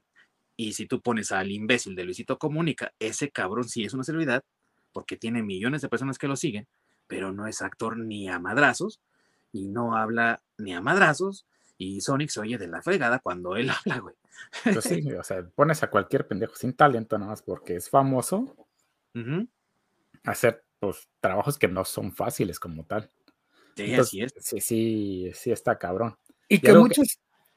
Ah, no, perdón, adelante. adelante no, que algo que, que, mencionabas de Víctor Trujillo y de este, el Andrés Bustamante, pues son personas pensantes, bastante pensantes, porque a la, hora de tropicalizar a los personajes eh, que hacen bromas que entendemos en Latinoamérica, lo hacen muy bien adaptado. O sea, son bromas que sí quedan, a diferencia del doblaje que se hizo en Río, creo que en la primera película, que está de la chingada con bromas muy pendejas que intentaron hacer como entre albur obsceno, raro, o sea, mal y mal, mal, mal, pero mal y culero. Sí, mal y demás. Y, son diferentes a otro caso, que es el de Eugenio Derbez, que puede gustarte su trabajo en algunas películas, ya lo mencionamos con Shrek, pero siendo muy sinceros, muy objetivos sobre todo, es muy exagerado. Y Andrés Bustamante y, Víctor Trujillo saben medir perfectamente bien la sincronización del chiste para que pegue, ¿no? Y te rías. Exacto. Es, que justamente... Tono. Y, Eugenio Derbez es como muy, muy grandilocuente, no sé qué palabra expresar para decir que es como que demasiado y atiborra. Es que justamente Masacre dio en el clavo hace rato, que mencionó que cuando empieza a meter de sus propios personajes, sí. O sea, no es, no es capaz de, pues, hacer como, este, algo cómico de manera orgánica y ajustarlo de acuerdo a la situación, sino a fuerzas tiene que utilizar cosas que ya, que ya ha utilizado como sus personajes y meterlos a huevo en, en, en todos sus personajes, en todas las voces que hace. Y eso es realmente lo que molesta. A mí me gusta justamente la primera película de Shrek, porque se me hace muy buena la voz y me gusta cómo, pues cómo se desarrolla ese personaje. Pero pues justamente cuando en la 2 ya empieza a meter pinches personajes. Esos chistes pendejos que por eso lo demandaron, no sé si saben esa historia, que cuando el burro canta esa de mesa que más aplauda. Ah, sí, cierto. no, Disney le dijo, güey, no podemos usar eso porque, no mames, le das una lana, porque fueron las palabras de, de, de ¿eh? así de, ah, no mames, le das una lana ahí, es cualquier grupillo ahí de Veracruz, pues, le das una lana, unos dolarucos y ya, ¿no? Y tómala, güey, cuando sale, que la usaron sin permiso y ahí la va la demanda de millones y Disney le dijo, ah, no, ahora sí, güey, pues tú lo arreglas, güey. Sí, sí, creo que él tuvo que poner de su bolsillo para arreglarse con esos güeyes de mesa que más aplaudan. por pendejo. Por pendejo, güey, por querer meter chistes que, que o sea, aparte estúpidos, güey. Sí, ah, ahora, ahorita que mencionas eso de esa madre, eh, estoy pensando, porque en un capítulo de Ranma y medio, el, el papá de esta Akane están en un karaoke y canta la del rey. No sé si haya tenido, si hayan tenido pedos legales por utilizar esa canción. Pero sí, ahorita que lo mencionaste, me acordé que en Ranma y medio un capítulo donde el papá de Akane, no es cierto, no es el papá de Akane, es el papá de Ranma. ¿De Ranma? Genma. Genma, ajá, es, es Genma el que canta la canción del rey. Sí, sí, sí, es como, ¿qué pedo? sí, pues a lo mejor no tengo un problema porque Ranma y medio pues no fue tan famoso como Shrek, ¿no? Tan internacional más bien, por decirlo así. Y como también Shrek. también depende qué cosas agarren, o sea, habría que ver si la del rey tiene todavía vigencia de derechos de autor o, o si es del dominio público o algo así, porque sí es una realidad que los, las, los estudios tienen que fijarse muy bien en esas partes para saber si pagan o no pagan regalías, si se puede ocupar o no se puede ocupar, si va a haber problemas legales como lo que menciona Masacre, porque por eso, por ejemplo, en Los Simpson, no me acuerdo bien qué canción está cantando Homero, cuando Bart se está arreglando para salir con su novia, con la, va a ir con Jessica Alegría, y eh, Homero lo está espiando en el baño y dice, mira, Marge, ve, nuestro hijo ya está creciendo, ¿no? En, en español canta, en inglés canta una canción pero entonces eh, lo que hicieron en, en, la versión en español es que el cabrón canta la de los, los pastores que, van descalzos, güey. El villancico, Los pastores hablan, corren presurosos. Correr los zapatos rotos. Ay, Homero, qué sensible. No, Marcho, no, entiendes. Llevan los, zapatos, rotos. Pobres pastorcitos. Sí, sí, sí porque es, un villancico del dominio público, güey. es, un canto religioso. Entonces, no, pues no se meten en broncas, güey. Sí, pero esa de José Alfredo Jiménez, no sé si qué, onda con los derechos, porque pues, a fin de cuentas, dentro de México, pues podría haber causado algún pedo. Pues sí, pero no, que yo sepa, no, no, no, bueno, en ese caso en específico, no. El de Derbez sí, porque hasta ahí lo cuenta, así en cada, o cuando lo han entrevistado así de pues, que por idiota, güey, por quererse ser gracioso, pues y, eso es lo malo, ¿no? Y, como tú dices, por querer meter a huevos sus chistes, por querer promocionarse el güey, este, pasan ese tipo de cosas y echa a perder aparte del personaje. No como, por ejemplo, Fernanda Tapia, no sé si sepan quién es, pero Fernanda Tapia, que es, es locutora, ella propiamente locutora, pero es una locutora de radio, ha tenido algunos programas en televisión, como Almohadazo, que estaba en Nexa, por cable, pero eh, ella ya es una persona que eh, es locutora de hace muchos años, o sea, tiene yo creo que más de 20 años de, locutora, fue esposa o pareja del Warpig, del de, de, de Los Acapulco, ella fue su pareja, y ella hace la voz de Dory en, Buscando a Nemo. Y, no está nada forzada, mete los chistes cuando deben de ser, pero ella tiene una escuela de locución. Igual que, por ejemplo, este otro locutor que es la voz de Iron Man, este Itzi Dujevic o algo así, es su nombre, es eh, un nombre muy raro, que es igual locutor. Él, de hecho, tuvo un programa por un buen tiempo en Universal Stereo, que es el sonido de los clásicos, ¿no? Música de rock de los 60, 70 y demás. Tuvo por un buen tiempo un programa ahí. Y cuando empezó a hacer la voz de Iron Man, que obviamente pues tuvo más, más alcance, más prestigio y demás, Posteriormente a ello empezó también a agregar ciertas cosas eh, y, ya ven cómo habla Iron Man, Como casi de güey, ¿no? Así de, ese tipo de palabras y no le han causado ningún conflicto, ¿no? No le han causado problemas, no le han causado demandas. Es la voz en español de Kratos en la nueva serie de God of War, la que está para PlayStation 4 y ahora PlayStation 5 del nuevo juego. Y hace un buen trabajo también, hace un buen papel. Y mira, calladito, calladito, es locutor, pero también es eh, voz de, doblaje, ha metido de su propia cuchara cosas y nunca ha tenido ni un solo problema. Sí, es que, es que, bueno, eh, volvemos a lo mismo, ¿no? Son los problemas que pasan cuando quieres meter a alguien famoso, aunque traiga ya una escuelita de, de, este, de actuación, pero que quiere hacerse el chistosito, ¿no? Y meter ahí como sus chistes, cosas que no van. Está bien que improvisen, digo, nos hemos divertido mucho con improvisaciones, pero pero digo, creo que hay como límites, ¿no? O, no querer, no sé, como querer llamar la atención, porque yo creo que para mí es eso, llamar la atención. Sí. Porque, por ejemplo, mira, alguien que, por ejemplo, es actor, que hizo un buen doblaje, en mi opinión, y que lo hizo tanto en inglés como en español, este, fue Antonio Banderas, que hizo la voz del gato, ah, con, botas.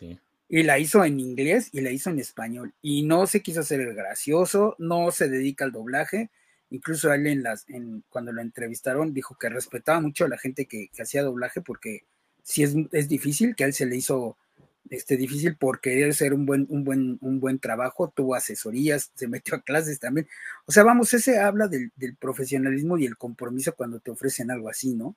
Y su no, como, no como Vin Diesel con Groot, ¿no? Que I am Groot. Ay, güey. Sí, güey. Genial. Sí, sí, sí, o sea, esa voz la puede hacer cualquier güey, ¿no? O sea, no tiene que ser Vin Diesel, pero, pero vuelvo, volvemos al punto, ¿no? O sea, cuando están metiendo ya nada más gente, como bien dijo Ding Dong, ¿no? Y tiene toda la razón, ya querer meter celebridades y no meter pues, actores o locutores que en cierta forma, pues el doblaje sí es una extensión más del talento que ellos ya tienen para hacer lo que hacen. No viven de eso, pero pueden hacerlo. Sí, así es. Exactamente. Y sobre todo, amigos, si ustedes nos están viendo y les interesa esto del doblaje, es eh, eh, una carrera, o sea, es dedicarse. Tienes que meterte a actuación, tienes que meterte a clases de locución e incluso a clases de dicción, amigos, también. Porque hay cada celebridad allá afuera ahorita haciendo doblaje que no se le entiende ni madre de lo que está diciendo. y un actor de doblaje debe de ser inteligible. Si no, entonces no sirve no sirve para nada, ¿no? Tienes que tener gusto por la lectura porque tienes que saber leer. O sea, es una carrera que requiere de un compromiso serio y que no es cualquier cosa. tal vez no existe como tal la carrera de actor de doblaje, en, si tú quieres ir a la Anáhuac, ¿no? O si quieres ir a la UVM, o pero sí existen escuelas de doblaje y es una profesión y es una carrera y es una dedicación muy eh, cañona la que tienes que tenerle y tienes que de verdad dedicarte con pasión a esos proyectos y a eso si es lo que tú quieres, ¿no? Sí, justamente tenerle cariño. Tenerle cariño para no ser como de esos del montón que son la gran celebridad y que no dan ni una con sus doblajes, ¿no? Exactamente. Sí, y hemos tenido grandes doblajes, eh, sobre todo en el anime. Ha habido excelentes doblajes. tenemos, pues prácticamente todo nos llega con doblaje en, México. Sí. Aunque, no sé, hay algunos que simplemente no, no me atrapan, no me llaman.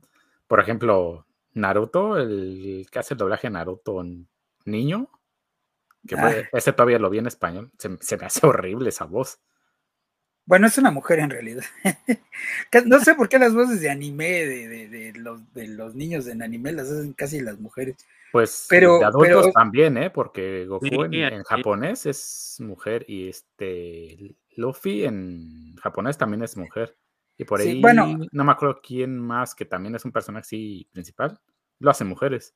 Bueno, porque la voz es más aguda en, japonés, pero en español no. Entonces, por eso aquí en español, pues casi la voz ya de, por ejemplo, Goku adultos o Luffy, ellos los hacen nombres, pero cuando son niños sí los hacen este, mujeres. Ah, como, por ejemplo, sí, como Bart o como Cristina Hernández, por ejemplo. Este, ella ha hecho a, a, esta Sakura, la de, ¿cómo se llama? Sakura Kimoto. Kimoto. exacto, ella, ella hizo esa voz pero también hace la voz de Bombón de las chicas superpoderosas, hace la voz de Upa de Dragon Ball, o sea. Y era la voz oficial de Natalie Portman cuando era niña y creo que todavía a la fecha sigue siendo su voz, ¿no? Sí, correcto. Y, y, hace la voz de Gatúbela en, en, este, en el videojuego, ah, de, creo que es el Arkham City, ajá, sí, ella es la voz, pero a lo que me refiero es que no sé por qué hacen esa, cuando son niños este, en, en el anime, casi son, son mujeres que, las que hacen ese, esa, ese doblaje. Sí, pues es que es por lo mismo de la voz que como es más aguda. Sí, o, por ejemplo la misma Laura Torres que ya la mencionamos, pues es Goku de niño y hace Goten y hace Gohan, este, bueno, hace a Rafa Gorgori, o sea, también es una voz, es, mujer, pero hace la voz de... De, de, Rugrats creo también, ¿no? Sí. Sí, sí, también. Sí, es que justamente, pues sí, como son, es una voz más aguda, es, más fácil interpretar a, niños, porque no a diferencia del, me acuerdo del doblaje en inglés. Creo que de que creo que es de Yu-Gi-Oh, donde el, güey este de los rayitos güeros y el y la pirámide tiene voz de como un güey de 40 años que tuvo problemas este con la voz así estilo José José de tanto mm. fumar. Y el sí. así, no mames, es que pedo. Sí, sí. Bueno, pero también como tú bien dices, ¿no? Creo que en el, en el anime sí hay muchos doblajes, hay, muchos muy buenos, este, por ejemplo, eh, René García, que también ya, ya lo mencionamos como, como la voz de Ben Affleck y de Keanu Reeves, este, ah, eh, él, hace Vegeta, y este, hace, ahí, ajá, exacto, y también hace a Stewie en Padre de Familia, o sea, también es así como de esos, este, versátiles que, que sí lo identificas en, en, en, en varias, este, en varias, varias series, pero que, que, que vuelvo a lo mismo, ¿no? O sea, también hacen, eh, hacen anime, ¿no? O Patricia Acevedo también, que, también ya la mencionamos, la, voz original de Lisa Simpson, pero también ella es este Serena de Sailor Moon. sí. Este eh, José Antonio Macías, que hacía la voz de. Ay, del de Pokémon, el de equipo Rocket, ¿cómo se llama? James. Ah, de, James, del equipo Rocket. Sí, y también, lo, también, lo, salía con este uno que otro albur por ahí. Sí, sí. ¿Qué hace? Sí. Bastante buenos. Es un y, también de improvisación, ¿no? Un buen ejemplo de improvisación muy bueno porque es todo lo contrario a lo que eh, ya mencionamos de Eugenio Derbez, ¿no? O sea, hace sus improvisaciones en el doblaje, pero que quedan perfectamente bien y que son muy chistosas, ¿no? O sea, cuando empezó de, primero era el James ¿no? Dices, ah, bueno, está chistoso, ¿no? Y luego, ay, madre. Sí, sí, sí. Y, que aparte también esas improvisaciones las metió en Ranma y medio, porque él hace a Mouse en Ranma y medio. Sí. Y, en Naruto, ahorita que mencionaste, también él hace a Iruka en Naruto. Mm. O, y, también eh, eh, no podemos dejar de mencionar a esos actores de doblaje que, pues, en ánimo de llevarla, eh, llevar el cotorreo con los fans y demás, pues también han caído en, en cumplirles los caprichos a los fans, ¿no? El caso de, es este Irving Dayan, ¿no? Creo el que, el que dijo, no digas mamadas, Mary sí, sí, sí, sí, sí, Porque él es la voz de, Peter Parker en sí, sí. ¿no? Sí, sí, sí, sí y que él fue, él, sí dijo, él, sí dijo la frase, ¿no? Para complacer a los fans y no digas mamadas. Sí, sí, sí. Pero, pero es que también ellos se prestan a eso, ¿no? O sea, porque, como ahorita que estamos hablando, por ejemplo, de José Antonio García, que es este eh, James de, Pokémon y, todo esto, este, él, él, él también es director de, de doblaje, o sea, no solo es actor, también es director y se da sus permisos de aventarse sus albures y o sus improvisaciones en Pokémon y, y en claro. Y, sabes también quién él quién es, es este la voz del pingüino de Madagascar, el que le hace ese de gorditos y bonito, ¿cómo le? Ah, él, él, también es esa, ah, pues. voz. Sí, sí, no, no sé cómo se llama, pero es ese pingüino de, el, jefe de los pingüinos, la, e, esa voz es él. Sí. Sí, sí, sí. Eh, y el, eh, ¿cómo les diré amigos? El hecho de que estos actores se permitan improvisar y nos guste y que no nos guste, por ejemplo, cómo lo hace el ya repetido Derbez o demás, eso no quiere decir que no, que, sea una hipocresía de nuestra parte, sino que simplemente hay que reconocer el trabajo que se está bien hecho y hay que reconocer también el trabajo que está de la fregada, ¿no? Y reconocer el talento que viene detrás porque es, es un talento y también es una disciplina y una dedicación que le ponen a estas voces. Otro ejemplo muy típico es la voz de eh, Carlton, del príncipe del rap, que es este señor Luis Alfonso Mendoza, que también hace un montón de improvisaciones, tiene una voz muy icónica y que eso, esa historia y esa trayectoria que tiene le ha permitido crear improvisaciones interesantes que se quedan con los fans. Y eso es lo que yo eh, rescato y por eso que es que le quiero hacer este homenaje al doblaje en español, porque es algo que nos deja recuerdos y que también nos deja legados de trabajo de calidad, amigos. Eso es lo más importante del el doblaje, que nos deja testamento de que se puede hacer un buen trabajo aquí y que siempre se ha hecho y que se puede seguir mejorando. Y no irse hacia atrás con esto de contratar celebridades y demás tonterías que ocurren ahora, ¿no? Y, que yo creo que es este, eh, que es una falta de respeto hasta cierto punto para los que sí se dedican al doblaje y que sí viven de eso y que, y que es como tú bien dijiste, ¿no? Se tomaron cursos, tomaron clases, o sea, están ahí porque son gente que trabajó para estar ahí, para que llegue cualquier pelele, como dice Lord, para a quitarles la chamba, ¿no? Cualquier pelmazo, como dice mi buen Orc. Sí, sí, sí, sí. Todos tus pensamientos finales, mi queridísimo Orc. Pues disfruten de los buenos doblajes. Tristemente ya son muy escasos. Y yo en lo personal prefiero ver los, programas con el audio original, también por el, pues para reconocer el, trabajo de voz que hace el actor original, sobre todo en anime. Pero sí, no hay que dejar de reconocer el trabajo que hacen las personas que son dedicadas al doblaje. Definitivamente. Y por ello es que este especial, este programa homenaje va para ellos, como un homenaje a todos los que siguen ahorita con nosotros, los que ya nos han dejado a lo largo de los años, pero que su trabajo sigue ahí con nosotros y que sigue inspirando a generaciones y más generaciones de personas que los están escuchando y que generan un lugar especial en su corazón por ellos, ¿no?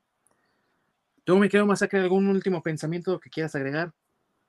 Eh, pues lo que ya comentamos, ¿no? Este, disfruten el, los buenos doblajes, este, traten de ver las versiones originales de verdad y cuando vayan al cine, este, digo, sobre todo para las generaciones nuevas, porque ahorita ya hay generaciones como por ejemplo mis sobrinos que ya están acostumbradas a verlas en español o bueno, ya dobladas, les da mucha flojera leer y lo único que me sorprende ahí es que hay, gente que, este, que ya es más grande y que dice que no puede leer y ver la película al mismo tiempo, pues bueno, ese creo que ya, ese ya es otro problema que deben de tratar aparte. Sí. ese ya, ya, digo, no poder leer y ver algo es este. El síndrome del gringo. Sí, sí, sí, o sea, tienen que leer más porque sí tienen realmente un problema, entonces no es dislexia, o sea, que ellos se quieran convencer que es, dislexia, no es eso, ¿eh?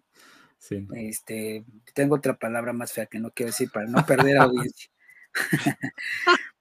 Pero, sí traten. este, pero sí traten de ver a lo mejor las versiones, este, primero en inglés para que aprecien, o bueno, en el idioma original, y después vean las versiones este, dobladas. No están peleadas las unas con las otras. A lo mejor les gusta más la versión doblada, o pueden dar esa opinión que a lo mejor nosotros aquí tenemos.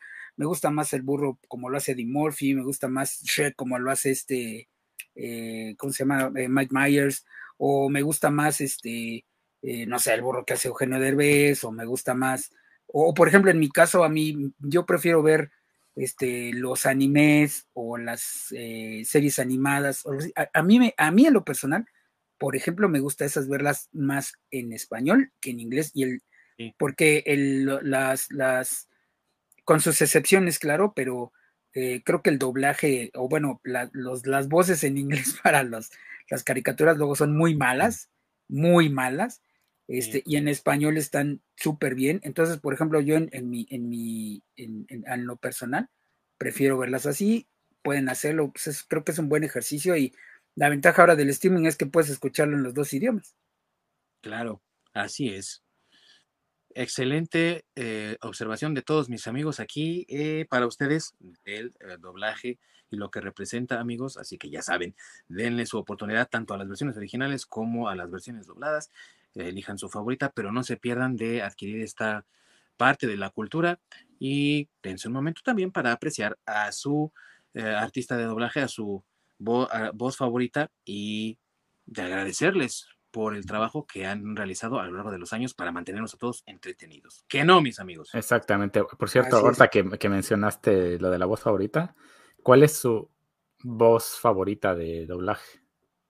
Si es que tienen una. Es que hay muchas, depende del personaje. En, mi caso depende del personaje. Yo diría que depende del personaje y tal vez hasta del género del que estemos hablando. Sí, sí, sí. Eh, a mí como me encanta, por ejemplo, la voz de Akane Tendo, en, cuando mencionaste Ramo y medio me acordé, ¿no? Ah, claro, la voz de Akane está, sí, a mí también me gusta mucho esa voz. Eh, pero, por ejemplo, me gusta también la voz de, Mario Castañeda, pero no, no, no solo con Goku, sino este, cuando es el narrador de los años maravillosos. Ah, él, es la voz, o sea, a mí me gusta también ahí esa, le queda muy bien esa voz. Es que no sé, depende, depende de eso, ¿no? Sí. En mi opinión. Sí, eh, depende mucho, yo creo, de, de, eso, amigo. Tú sí tienes uno así que digas tú, este sí es mi favorito y ya. Sí, también depende mucho, pero hay, hay ciertos que sí, sí, sí, sí, es un inamovible es Tintán como Balú. A, Balú lo he escuchado ah, en más versiones. No puedo verlo de otra manera que no sea Tintán. Y cantando y cantando, ¿no? Sí, esa, voz. No, o sea, esa canción. Es, este. Sí, simplemente es algo que no puedo ver de otra manera. O sea, perdón por Phil, Harris, pero la voz de Balú es Tintán. O sea, Tintán es Balú. Bueno, es que Tintán, es que Tintán le quedó mejor. la verdad. Tintán es Balú y sí, como quieran, porque lo puedes escuchar en la versión que quieras. Si Balú es Tintán. Sí, sí, es que yo creo que sí hay doblajes que superan a la original. Incluso los japoneses, este, si buscas ahí en las reacciones de YouTube, cuando ven los doblajes de Dragon Ball, por ejemplo, que es lo más común que hay, y ven, por ejemplo, la voz de, Goku en español o, o, así, les gusta más Sí. Es que está muy, la verdad, muy, muy chingona, ¿no? La voz de. Sí, sí yo he visto. Sí. yo he visto que les gusta más la voz de Goku y la voz de Freezer, por ejemplo, también. Ah, que también es otro trabajazo. Sí. Y que no decimos onda vital, güey. sí, Perdónalo en España, pero. sí, sí. Sí, sí, sí. Pero, ¿sabes qué? Yo creo que sí podríamos hacer un top de, de, actores de doblaje. Sí, Sí, y yo creo que ahí sí tenemos que meter sí o sí a Mario Castañeda, como dijiste. Yo creo que Sí. Pat, Pat también, porque Humberto Vélez. Humberto Vélez también tiene que Humberto estar. Vélez, sí, claro que sí. Este, bueno, en mi opinión también Laura Torres, porque a mí sí me gusta, este, por ejemplo, todo lo que hace con, con las voces de Goku niño y eso sí me gustan. Sí, también. Y la voz de Daria, porque ella es la voz de Daria, o sea, también me gusta la voz de Daria en español. Y Tintán, por lo que acaba de mencionar el Orc, ¿no? Con el trabajo Ah, sí. que- Sí, sí, también. con los personajes de Disney, de hacer los suyos, son suyos. Y creo que también sería obligado meter ahí al Tata, porque también hizo los Sí, personajes suyos, ¿no? Y dándoles Sí. voces diferentes. Sí, claro, sí, sí.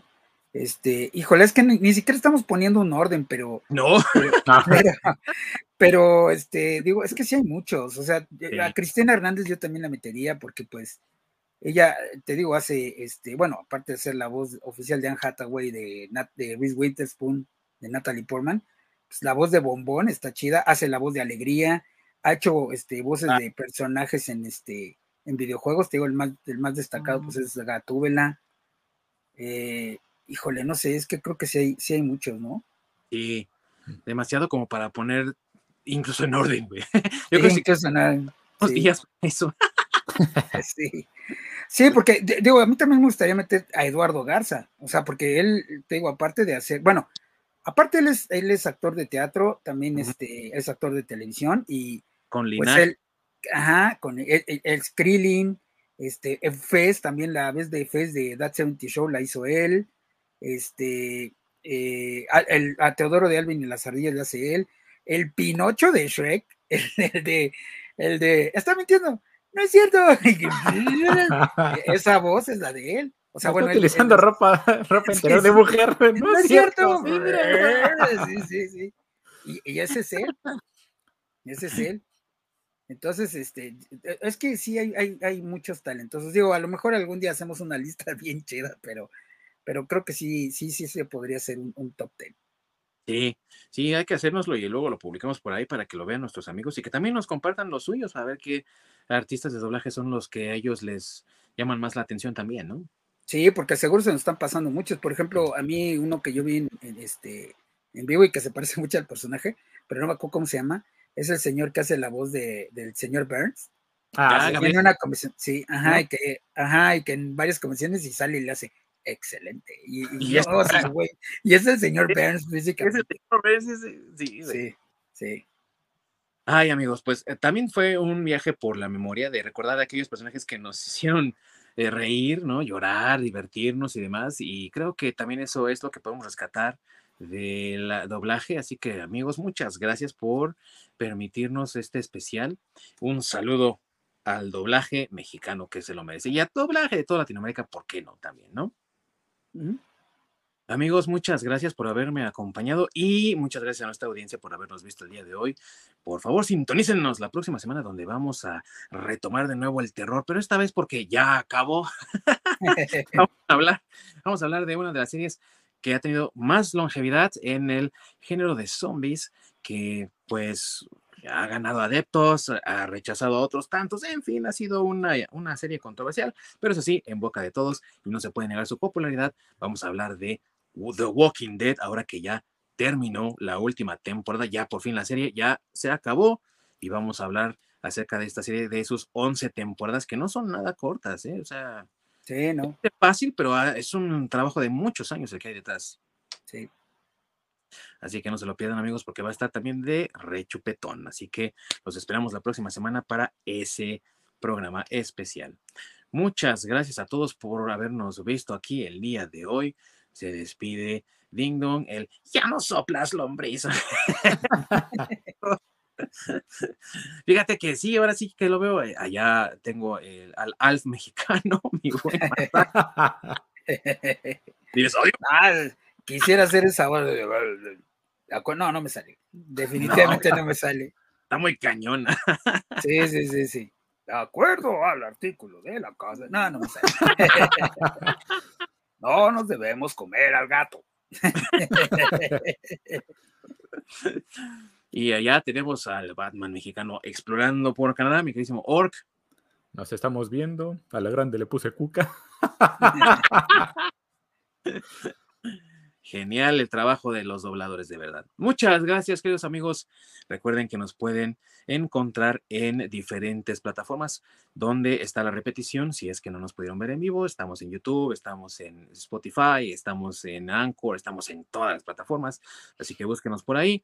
Búsquenos también en las redes sociales de Facebook y Twitter, como desde el Nirvana Podcast. Ahí recibiremos todas sus opiniones y comentarios y sugerencias también. Muchas gracias a todos. Nos vemos hasta la próxima. Córrela, mi querido Orc.